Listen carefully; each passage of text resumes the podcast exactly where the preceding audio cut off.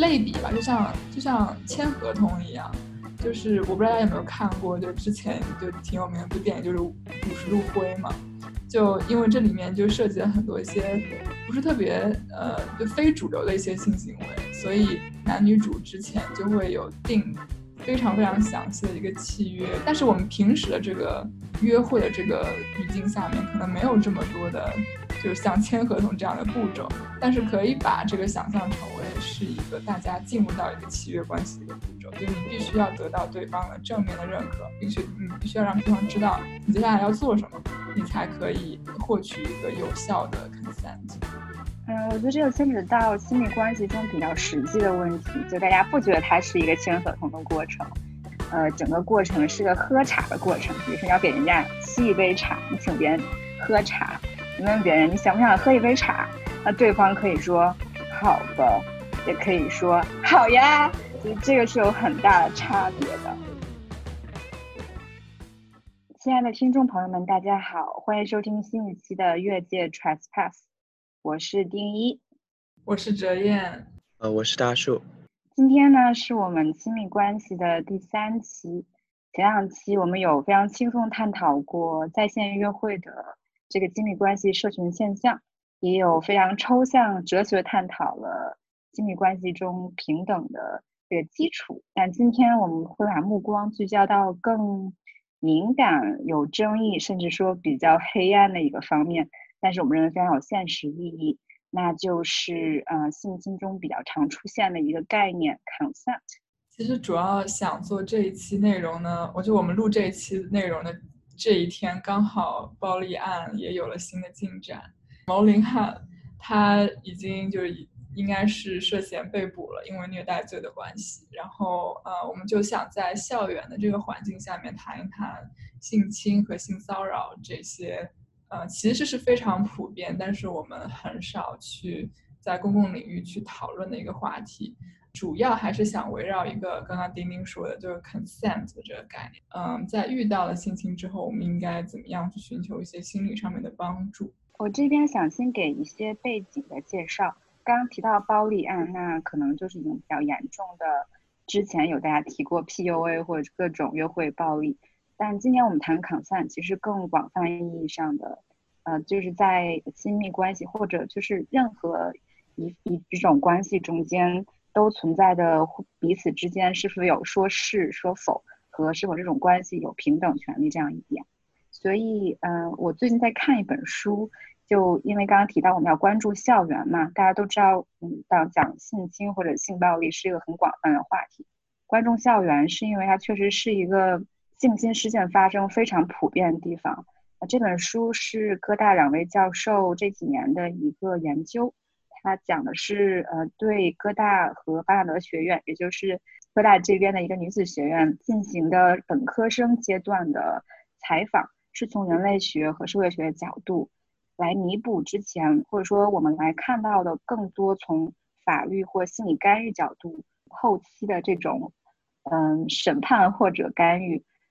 进行了一个弥补，来探讨前期，比如说是如何发生这些。呃，不管是性侵还是其他方面的性暴力的，那里面就揭示到，嗯，哥大的学生以呃这个群体为例，毕业之前有四分之一以上的女生，六分之一以上的男生和三分之一以上的性少数群体都显示自己有受过不同程度的性暴力或者说性侵的行为，那就是一个非常骇人的数据。呃，其中也揭示了一些比较有。耐人寻味的故事和视角。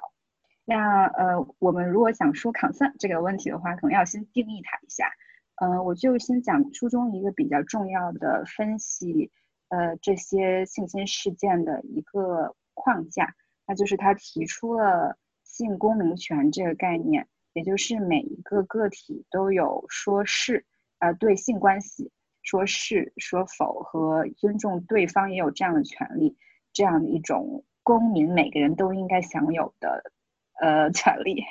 定义的不太好，一会儿我们再说一下。呃，总之是从青少年时期，作者就在强调，嗯，要有意识的让孩子了解自己这方面的权利，这样到了大学阶段，他们才明白，不不仅自己是可以永远勇敢去说是，而不是故意呃，不管是压抑自己，还是去为了逃避开这个，可能之后反而会陷入更多的危险。我觉得这点你说的特别好。我因为为了这期播客，我就去看了一本书。虽然说我是从法律角度来讲这个事情，但是我觉得我们需要理清的还是从，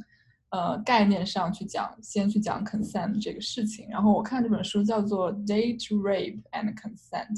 它是一个学者的 Mark Collins 写的。然后在这本书里面，他就有提到，就你刚刚讲，就是一个人去做 consent。其实不仅是在一个性关系的一个呃一个语境下，还是说在其他的场景下，其实你去给到自己的 consent，就是去说是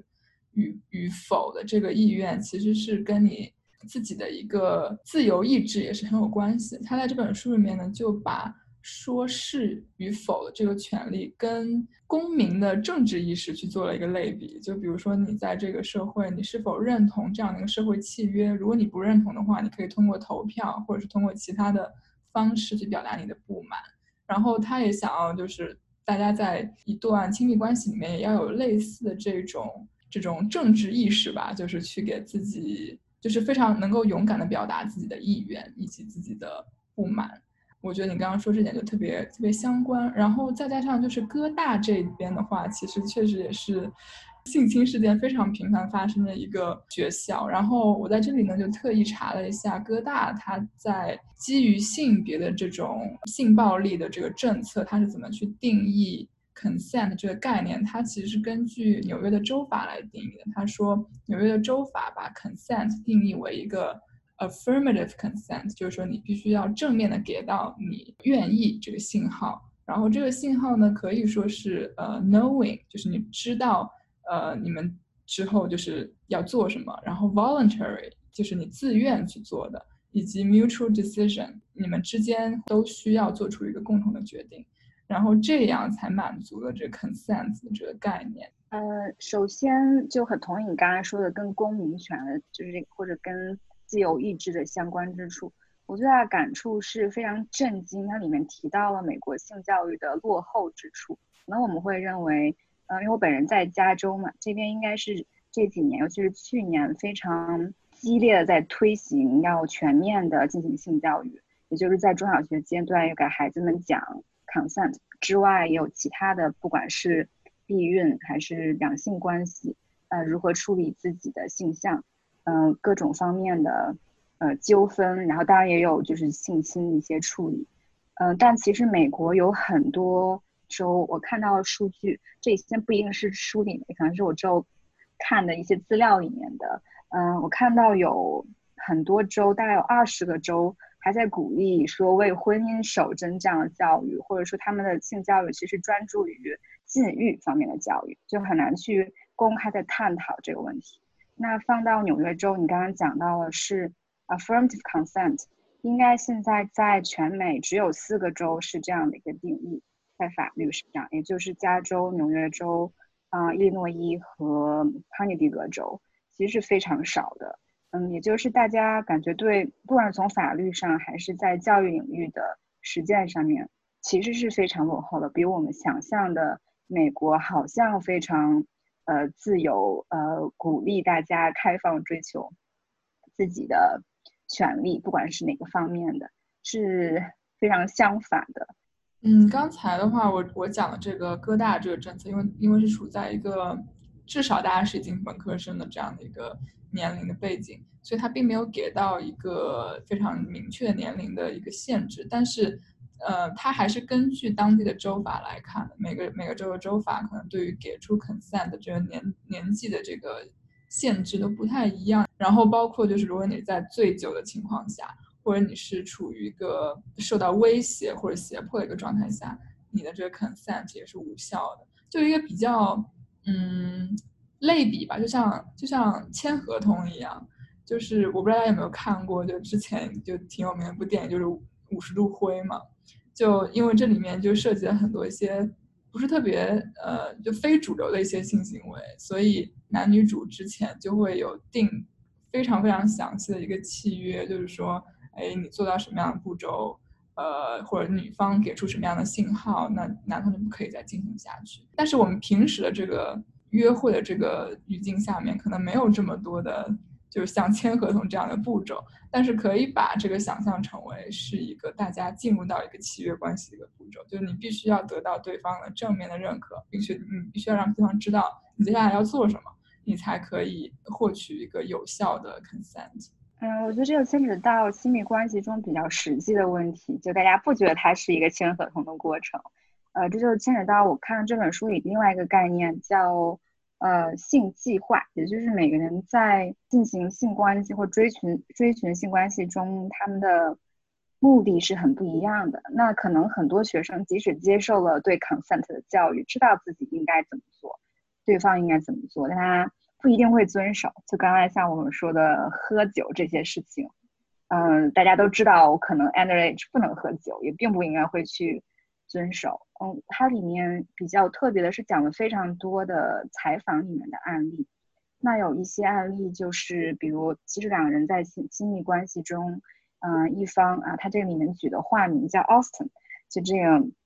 男生非常重视自己的亲密关系，导致自己的伴侣在问自己，呃，想不想继续进行的时候，他其实并没有被强迫，他也没有喝醉酒。他也是在合理的年年年龄线，但他就是因为非常担心对方的想法态度，所以就还是说，嗯，没，嗯，啊，我可以，就我们继续吧。我觉得就让我想起，嗯，当然这个就不一定属于性侵的范围，但这个让我想起性教育有一个挺有名的英国做的一个视频，就是你刚刚讲的是签合同嘛，就比较正式。这个视频讲的是。呃，整个过程是个喝茶的过程。比如说，你要给人家沏一杯茶，你请别人喝茶，你问别人你想不想喝一杯茶，那对方可以说好吧，也可以说好呀，就是这个是有很大的差别的。嗯，他可能在法律上不能构成直接的，呃，是否犯罪，但在我们获得一份平等和良好亲密关系就非常重要。那这可能在亲密关系中只是一部分。然后让我想起很多时候，比如说很多小朋友被父母逼着吃菜或者吃东西，也有这个过程。当一方可能说“嗯，我不是很想吃”或者勉强说想吃的时候，呃，这个另外一方会强迫他做一些事情，或者是以为自己是为对方好，或者是满足自己的一些目的。就刚才说的性计划里，另外一方的目的可能是为了。不管是满足自己欲望，还是为了获得什么新的体验，所以就更加复杂一些。consent 在现实中，对你刚刚说的这点，我觉得大叔等下也可以来就是 comment 一下，因为其实大部分的情况，我们给出的 consent 并不是像契契约那样明确，就基本上就很多都是处于一个灰色地带，尤其是呃处于被动的那一方，可能更多是一种默许或者是一种暗示，然后如果。嗯，这个过程当中，他觉得自己被侵犯了，然后在事后他需要有一些嗯为自己发声的一些渠道，那么就会有旁观者就会说他，哎，你当时谁叫你不反抗再剧烈一点，谁叫你没有明确的表达自己的意愿？对，就是其实就是对于这种 trauma survivor，我们一直都是很鼓励说要 believe the victim，就是要相信他们所说的。但是他们呃，其实除了从那个创伤当中恢复之外，还要面对很大的公众的压力。这其中很大一部分就是源于，就是社会始终还是有着一个完美受害者的需求，就他们需要这个人是完美受害者。就假如说你一开始同意了，但是你进行到一半，然后你又反对了。那他会觉得说不会觉得你被侵犯了，会觉得说是你太作了。那这样子其实无形来讲，对于这个第二，对于这个受害者来讲，就是一种二次伤害。呃，其实这个还见得蛮多的，在心理咨询里面。如果从心理的角度来讲的话，呃，想要呼吁的一点就是说，我们还是要尽量就是允许受害者有瑕疵存在。但是你不能够说，呃，他当时没有反抗，或者是怎么样。那我想问一句，如何在这段，嗯，不能说关系这个事件的发生中定义谁才是受害者呢？我看到书里面讲了比较多的案例，有写到，呃，尤其是黑人男学生为主，他们很担心自己，呃，在任何一段，嗯。约会或者伴侣的过程中被别人认为是性侵，他们很担心之后被诬告。但我不是说那种真正的有意识的去诬告，而单纯就是说两个人就刚刚你这种情况，呃，中间有一个人可能不太愿意，却没有明确的反对，嗯，或者表达清楚，那可能并没有理解到对方意思的这个人，可能也不是真正故意去伤害。就刚刚我们说受害者，因为如果我们说有受害者。是不是确实一定会有一个施暴者呢？那在处理这种关系上，嗯，你你在你的叙事方式跟这个受害者大概是什么样的一个状态呢？我好奇是不是一定会把对方描绘成一个是应该更好更好的去说他可能不是故意的，或者他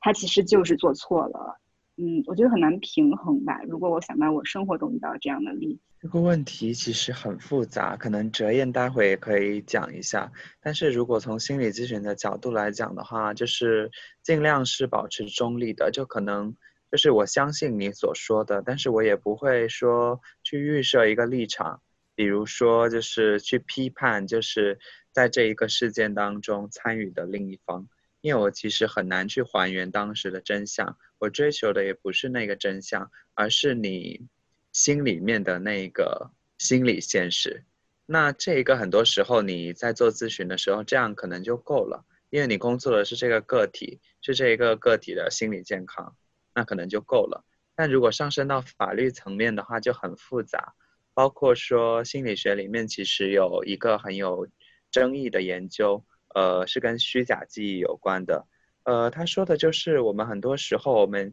呃言之凿凿的很多东西，其实可能都是不真实的。比如说，觉得自己呃觉得自己被某一个人侵害了，或者是说觉得自己看到过什么，但是有些时候可能会跟事实相悖，所以很多时候就是还挺难的。我觉得就是很难去厘定说谁是受害者。特别是说，如果那两个人各自的证供就是唯一的证据的话，感觉是不是很困难啊？哲言？对对对，这个确实是一个非常大的争议点，尤其是在这种性侵的案件当中，大部分事情发生的所在地是两个人的私密场所，没有第三个人在场，所以基本上就是。是你讲的故事更有信服力一点，还是我讲的故事更有信服力一点？然后在这个情况下，其实大部分就在在美国的一个司法系统，尤其是在对于强奸案的处理上，嗯，法法官的话是会给受害者的证词给到更多的可信度，就给给他更多的 credibility。但是呢，我们也会看到，就是以前有很多的呃，就是被告，就是侵害者那一方的律师会。企图用一些这个受害者前后的一些行为去抵消他证词的可信度，比如说他之前，比如说他的性生活非常的糜烂，呃，然后或者他之后他并没有表现出任何受被受伤害的那种感觉，就他会用这样的一种描述方式去削弱他证词的信度，包括我们去就是昨天刚刚结束的那个刘强东跟。静瑶那个案件的进展里面，原呃被告律师依然是在采用这样的一个一个一个一个策略，就是会去看这个受害者他的行行为是否就前后不一致。然后我记得之前看过一个一部美剧叫做《难以置信》，就 Unbelievable，它也是讲也呃性侵的一个案件。然后你可以看到里面的男警官在处理。呃，女性受害者的证词的时候，他确实是会很本能的去关注到这个受害者证词前后是否矛盾啊，是否呃是否一致啊。但是如果你去看剧里面女性受害女性警官对于女性受害者的一个一个一个采访或者说一个证词的一个获取，他的他的方式完全不是这样，他就是想要先让这个人能够在情绪上平息下来。然后慢慢去回忆当时的一些细节，然然后告诉他，就算你不记得或者你记错了也没有关系，就是我们之后可以把这个事情的这个原貌一点点拼出来。所以我觉得就也很多也是看执法机构在这处理这种类似的案件，他们的一个态度是怎么样的。就你不能以一个非常嗯高高在上的一个一个很客观那样的一个形象去给到当时的受害者一种心理压力吧，觉得他们可能说的话每一句话都是会被细细的这种呃斟酌，然后会去被被评判的。我觉得你提了两点挺有意思的，一个是刚刚提到要慢慢还原事情的原貌，就这种可能更多是在想故事的样子，而不是做价值判断。嗯，这种倾听和观察的态度，我觉得非常重要。其实也是，嗯，我看到这本书的作者的一个态度。现在的公众讨论可能，嗯，更多集中在对男权的批判。或者是在法律角度讲如何去审判或者影响政策，但很少去关注可能事情发生到底是什么样子的。嗯，你还有一个比较有意思的点，你刚刚提到了性别的差异。嗯，作者里面其实也挺专注采访一些男性，包括嗯所谓的施暴者的经历。嗯，我就讲一个受害人的男性吧，他其实。自己非常困惑，为什么他这段经历最终他想到的是一段性侵？他当时觉得自己没有任何的被胁迫，他在身体的力量上也没有任何打不过对方，或者是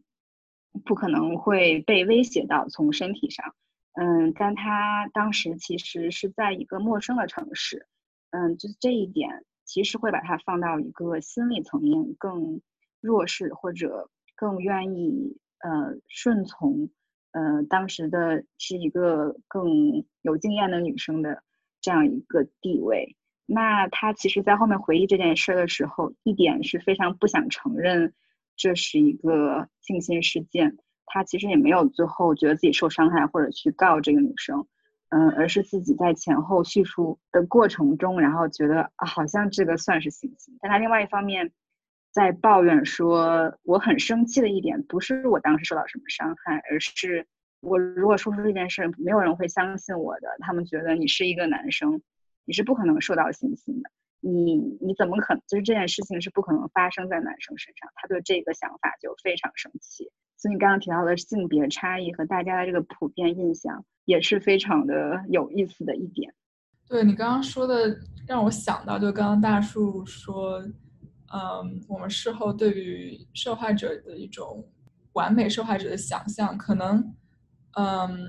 也许我们对于这个伤害本身就并不认可，就可能就会觉得这个受害者是因为，嗯，他后悔了，或者他在这段关系当中并不愉，并没有感受到任何的快乐，然后就想着，哎，那我是不是之前就是受侵害了？然后这就是这种情绪上的一种。嗯，不满而让他觉得去做这个事情，所以就是可能有的时候我们对于性侵所造成的伤害本身也不是特别的能够认可，尤其是比如说在刘强东这案件上，可能很多人会说，这只不过就是仙人跳失败了。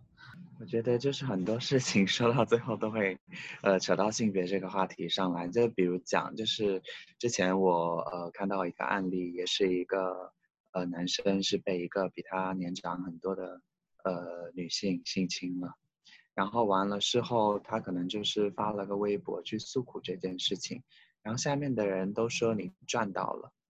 就所以他可能这对他来讲是一种二次伤害，然后完了，同时可能也说明了就是，这真的是在这种呃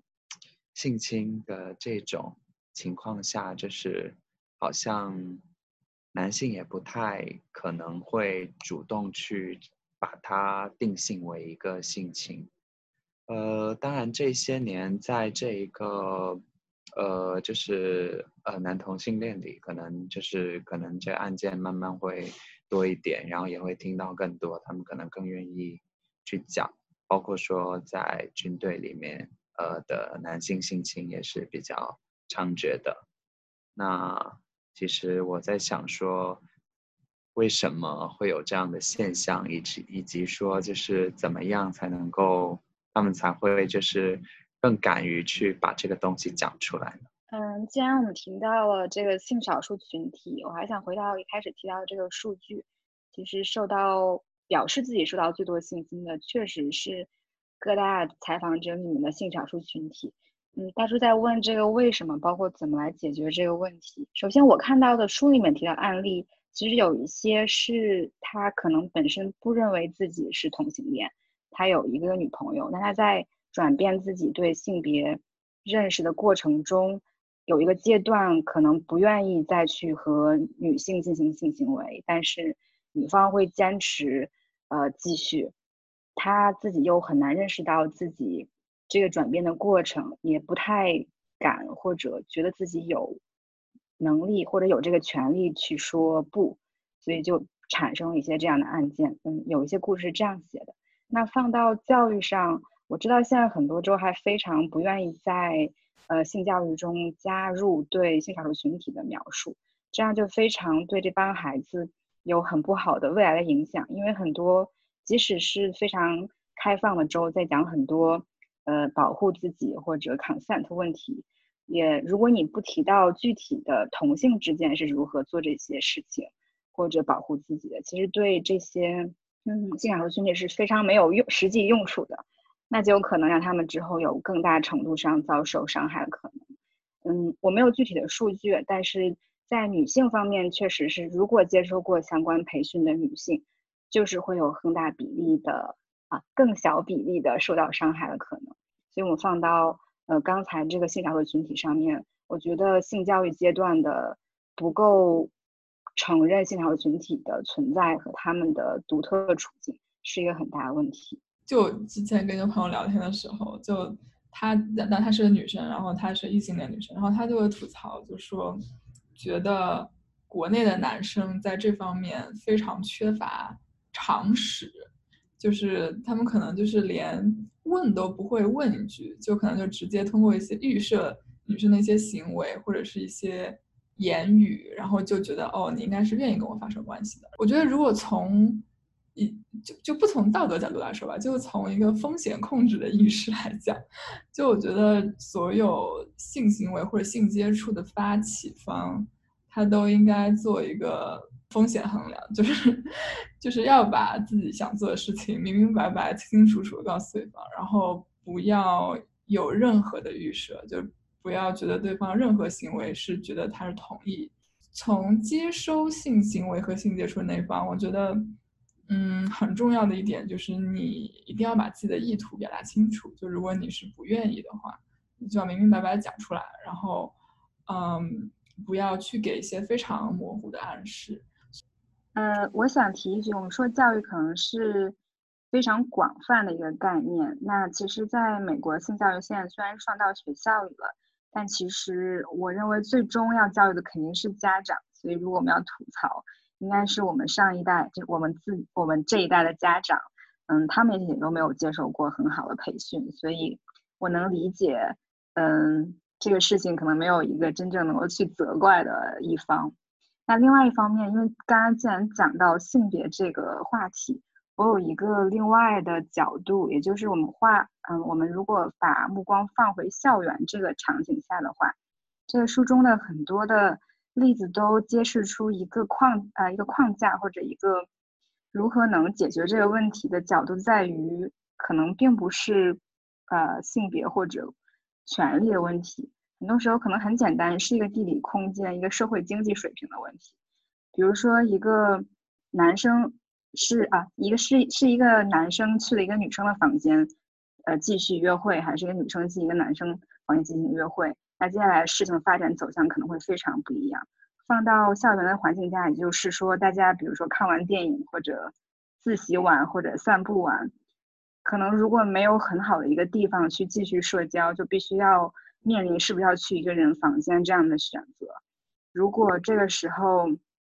嗯，一个是女生的房间，如果她没有更多，她当然她关注的是本科生，很多时候，比如说本科生没有很多的钱去租一个单人间，那可能就要去选择这两个之之间有一个有更好住宿条件环境的一个人，那这就是另外一种方面的不平等。嗯，包括如果在学校的氛围里，那可能每个人的房间进去之后没有很多的公共空间，那可能只有一张床或者一个书桌，那不可避免两个人就必须要坐在一张床上，所以这也就更加加剧了一些事情发生的可能。所以在考虑，嗯，比如说两个人在进行嗯亲密关系的进程过程中会发生什么问题，这些额外的因素也是挺值得考虑的。嗯，当然他还提到了一些其他的经济方面的原因，比如说当发生有一点点信心开始会有不愿意或者让人有不适的事件的时候。一方是否有钱打车回家，也变成了是否会继续造成二次伤害的一个关键的一个点。所以这一点让我觉得，可能最终我们谈了很多性教育，那还有一方面就是要真正从社会和学校角度提供很多资源。嗯，不管是刚刚说的公共的约会社交空间，也就是现在哥大，我看到书里有写，其实一些餐馆包括。呃，学校中心有把时间拖长，营业时间拉长，为了给呃不同的群体，嗯，包括性少数群体和少数族裔，嗯，会有其他的一些角度吧。我觉得还挺有，对我很有启发。如果是从法律来讲的话，每个学校都会有一个办公室的 Title Nine Office，它专门处理基于性别的暴力的这些案件。你想要，比如说想要去举报某个人，你可以。向那个 office 就写一封你的举报信，然后他会是一个独立的调查和听审的一个过程，然后这个过程呢，其实非常非常的漫长，有的案件可能会要持续到一年以上才会有一个结果，所以对于举报人来讲是一个非常就心理上是一个非常大的一个，然后其实各个学校很多他的那个 Title IX Office 的效率也非常的低。所以就更加加剧了这个问题。八月份，因为应该是八月中旬的时候，会有 Title IX 新的一个规定出来。然后这个规定呢，它加重了举报方对于证据的一个之前我们 Title Nine Office 处理案件的一个证据的一个标准，是跟普通的民事诉讼是一样的，就是 Preponderance of Evidence 那个要求。但现在呢，学校可以选择保留那个 preponderance of evidence 那个要求，或者可以选择一个更高的要求，就是 clear and convincing evidence 那个那个要求。所以无形当中可能会加重举报人的负担，就是你要去证明这个事情。所以在这方面也是非常受争议的一个点吧。然后也是刚刚大叔有提到，就是新的规定呢会让。举报人和被举报人都会有免费的法律资源，这些法律的这个 legal advisor 吧，可以互相对对方进行一个 cross examination，这个是之前没有的，所以他把这个过程变得越来越像一个接近一个呃刑事案件的一个审判了。最近沸沸扬扬闹得很大的在心理学界的一件事，就是这个 George Mason 有一个就是很有名的心理学教授。他谷歌引用可能在三万左右的那种级别的的教授，然后他有两个毕业的博士生，就是在他们快要毕业的时候，通过这个 Title IX 就是去举报他。然后的话，呃，就是他们举报的内容是，他的话就是曾经就是邀请学生跟他女性学生跟他一起泡温泉，然后在泡温泉的时候。跟他们讲一些就是很不宜的事情，包括自己的一些性细节之类的。然后好像的话，因为有了这个，就是他他这个老师他就一直在讲说，就要给他机会这个 cross examine 这个 victim。然后包括他在很多社交媒体经常就是说他们在撒谎，或者是说呃我没有这样做之类的。我就感觉就是，如果在那种 power dynamic 下，就我们刚刚说的，可能是一般的这种，呃，dating，如果都是学生，那假如说这个人是你的导师的话，那怎么办？就感觉，我觉得就是很绝望啊，就很难想象他们两个人所处的境地。我很同意，然后我其实非常愤慨，因为给出这条新的规定的教育部长是非常不称职就，没有任何的。师者或者做教育的背景也没有这样的理念和道德水准吧？我觉得他当时给这个规定，我记得是因为觉得会对被告人的人生有很大的影响，显然是站在一个非常特权阶级的角度来思考这个问题。呃，虽然我们不想谈政治，但希望大选之后新的不是川普的另外一位人能把。这个人选下去，然后指定一个新的教育部长。对，关于 Title Nine 还有一点就是，其实这个 Title Nine Office 本质上是一个学校的一个机构，所以它，我觉得它很多处事的一个基本逻辑还是想要一个息事宁人的态度，不想，尤其是如果被告是一个教授或者是呃学校处于一个特权阶级的这样的一个人的话，他肯定会不想把这个事情闹大。所以，嗯，包括哥大之前也有各种各样的，呃，处理 t i l n i n e 的案件不是非常合理的这些新闻。对，虽然我们很想聊教育，但可能最终还是回到了让人绝望的司法现实。我之前看到了比较具体的例子，是其实是啊，哈佛法学院的一个女生，她其实告的是自己一个同学，即使这样。他非常受打击，基本上自己本来有的很好的律师，我的娃在外面笑，哎呀，呃，就这样被打断了。最终，他最近写了一本书，讲的是这件事件。但反正可以看到，即使他像这样，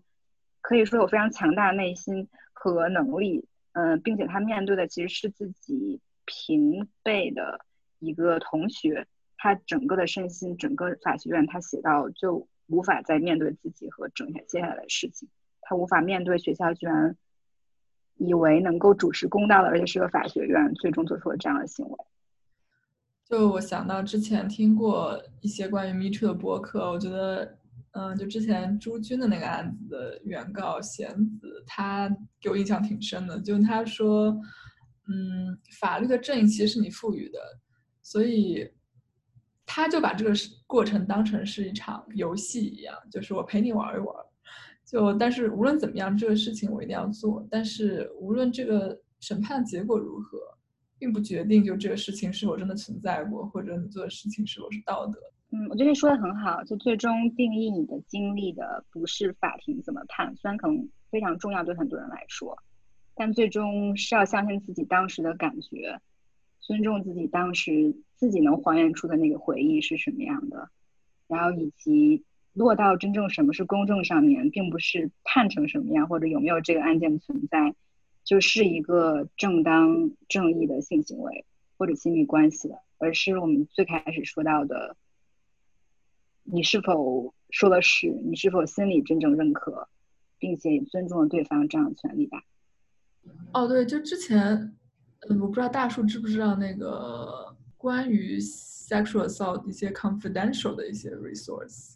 比如说你可以去找学校的 sexual violence support 之类的，就这种会提供一些 counseling 的一个一些服务。然后就有些人选择不要走正当的途径，那就会选择去那个 office。对，但是事实上就是那种立刻的 counseling 的 service 被证明说造成了更大的伤害。就是至少是从心理上来讲，就 immediate trauma counseling 造成的伤害特别大。就是当它发生的时候，立刻不是去就是再去问他当时发生了什么，而是可能先帮他回避一下，然后等到他真的 ready 了再讲。对，就就之前就是不知道你知不知道，就汶川大地震之后，就有一个很有名的视频，就是一个著名的中国心理学家。在那里，就是对一个小小女孩说，就是你的父母，呃，就是被被埋在呃，埋埋在里面，应该已经七十二个小时找不到了，可能会死掉。对此你有什么想法？当时的时候，为什么你被救出来了，他们没有被救出来之类的？然后那个女女孩 嚎啕大哭，然后那个心理学家在那里讲说，我这是帮她，就是呃处理创伤，我是在用这个暴露的方法，但是就是造成了很大的伤害。那我我想问一下，你们心理学界这种，其实是不是没有什么是真正能说有实证结果的？如果都 conflicting 的话，呃，不会，就是就是得就是得用那种 evidence based 的。但像这种 evidence based，难道没准他也有 evidence 啊？啊，他他随便，他最开始是没有 evidence 的，就 debriefing 最早是没有 evidence 的。但是就是他可能就觉得有用，但然后后来有很多 evidence 去证明它没有用，就真的有数据了之后，在上个世纪六七十年代很流行，但是在美国这边可能九十年代以后，大家都有这个意识，觉得尽量不不能用了，特别是专业人士基本都不用。但在国内还是经常会有这种这种做派吧，特别是在重大的灾害之后，就会做这种立刻的创伤咨询。对，还还挺可怕的。嗯嗯，就是一般建议说，就是重重大伤害之后，我们关注一些比较 practical 的，就不要去回忆，不要立刻去回忆当时发生什么，我们关注一些 practical。吃好饭，睡好觉。对。吃好饭，睡好觉，身体比较嗯，有道理。对，呃，我想到北师大他之前出的那个性教育的教材，然后在国内的话，呃，受到了一些阻碍，最后没有能够被呃实行。但是考虑到就是在亲密关系中，或者是说在其他关系里面存在着很多的这种性侵犯，呃，可能未来在国内的话，要是能够有更好的性教育的话。也许我们的呃性教育、性侵害都会都能够呃能够做得更好，然后减少伤害吧。虽然我们刚刚说的是美国的这个法律语境下面的一些定义，嗯，但是就是我觉得无论是在国内还是在美国，嗯，大家都要培养这样的意识，呃，在亲密关系的交往当中要有这种。尊重别人的意愿，以及积极沟通自己的意愿，这样的一个意识。尤其是随着越多人到美国来留学，那我们刚才提到了很多经济上或者物理空间上面的脆弱感，比如说在一个陌生的环境国度，在一个完全自己不了解学校文化氛围的地方，可能处于更加弱势地位的留学生群体。我觉得，如果在国内没有很好的这方面的培训，嗯，或者家庭的影响，到美国之后可能会变成一个新的、更加脆弱的群体，比起我们刚才单纯按照性别来提的这个少数族裔这些群体来说。嗯，所以大家开学之前一定要好好研读一下每个学校的 性别暴力手册，就是里面的一些规定，还有他会举到一些非常详细的一些例子，告诉大家什么是呃暴力。然后应该通过什么样的渠道去解决遇到的问题？今天的节目就到这里结束了，感谢大家的收听。大家可以通过微信公众号、苹果 Podcast、喜马拉雅搜索“越界 Trespass” 收听我们的节目。我们下期再见。